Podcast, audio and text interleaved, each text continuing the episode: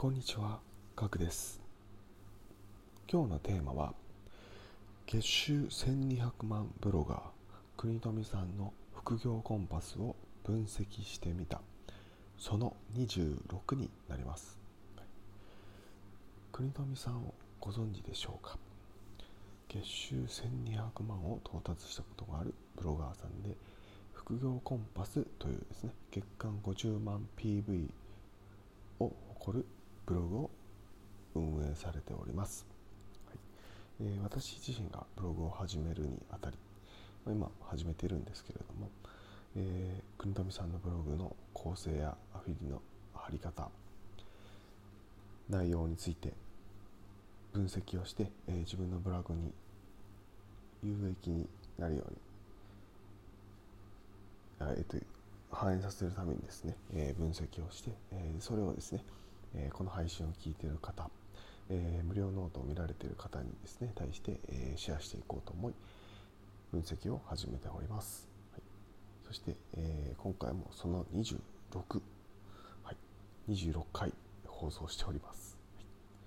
えーで、えー2020年2月のその3の記事になります、はい。今回の記事は、えーまあ、簡単に説明をするとですね、えー、1つ目がですね、アフィンガー5のレビュー。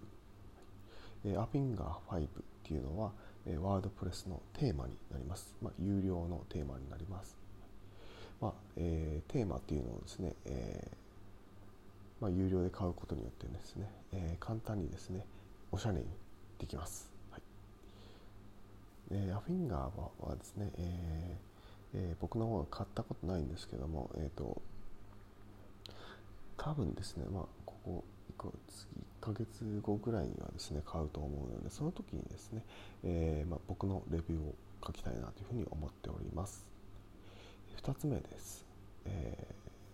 ミックスホストの評判はという記事です、えーミックスホストというのは、えレンタルサーバーの会社になります、まあ、X サーバーとか、えロリポップとかっていう形形のま会社さんと同じです。すみません。僕自身もこれ使ったことないですし、えー買う使う予定がないのでちょっとこれは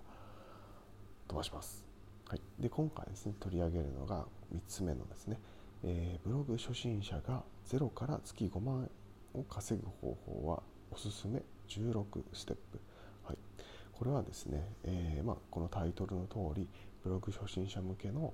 えー有益なブログです、まあ、過去にもですね似たような、えータイトルで、えー記事の内容を書いてる書いてあるんですけれども、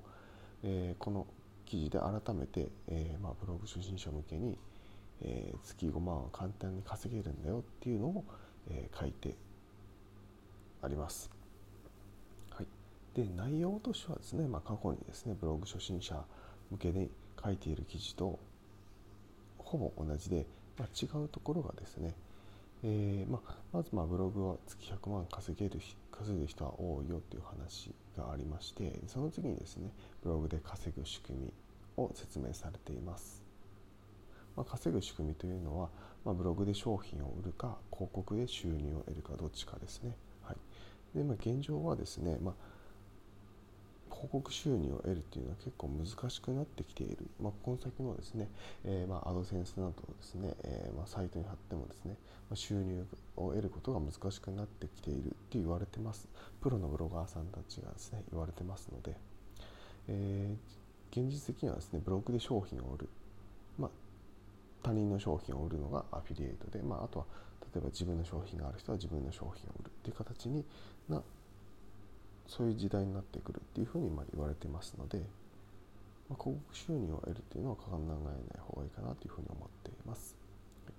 で、えーまあ、ブログの初心者がですね月5万始めるための16ステップっていうのがありまして今回ちょっと違うところは最初にですね SEO を進めています。SEO の記事を読んでくださいっていうのを書いています、はい。えーまあ、どの SEO 記事を読むのかっていうのがマナブログとバズ部の SEO 記事を全部読んでください。っていうふうに書いてます。これは今までになかったアプローチになりますね。今までの場合はまず、えーサーバーを借りてドメインを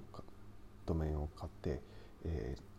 ー、ワードプレスをインストールしてテーマを有料で買って画像を買ってで、えー、キーワード設定してロングテールキーワードを学んでニーズ分析をしてっていう形だったんですけども SEO が先に来るっていうのは新しいパターンだなっていうのを思ってます。ただまあ SEO のその記事を読んだ後にはもうまた同じパターンでワードプレスを使って有料テーマを買って有料画像を買ってっていうふうにやってるので、まあ、同じ流れになってます、はい、結局は同じ流れです。なので、えー、まあ、なのでそこら辺は同じなんですけれども、まあ、結局ですね、まあえー、まあ、ブログのやり方としては、まあうん、同じような構成になってるんだなというふうにちょっと理解しました。でまあ、結論としてはですね、えー、初心者がブログで稼ぐのは半年間は継続しなければダメですよ。また、えー、行動あるのみですよっていうことが結論付けされています。まあ、これは言うまでもないって感じですけれどもね。はい。はいえー、今回は以上になります。はいえー、最後に雑談を挟みますと、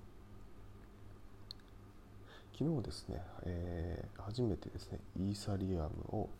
えー、買いました。ちょっとオファーを出しただけなんで買えたかちょっとわからないんですけど、初めてですね、そのオファーを出してみました。えー、それはなぜかというとですね、えーと、自分のですね NFT 作品をですね出すためですね。あ変えてますね。うん。変えてます。まあ、7000円ぐらいかな。7000円ぐらい7000円分ぐらいのイーサリウムをちょっと、えー、ガス代として用意しました。少ないかもしれないですけど、まあ、初めてのですねイーサリアムの出品に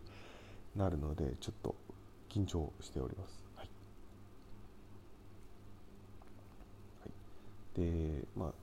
イーサリアムじゃねえっ、ー、と NFT か。NFT ですね、まあ、おにぎりの NFT の画像を描いたんですけれども。はい。まあ自分自身はですね別にアーティストでもないですし絵を描いた経験もほぼない、まあ、なので、えー、かなり、えー、絵には特に自信がなかったり好きだったってことはないんですけどもやはり NFT という仕組みを知る以上ですねやっぱ出品をする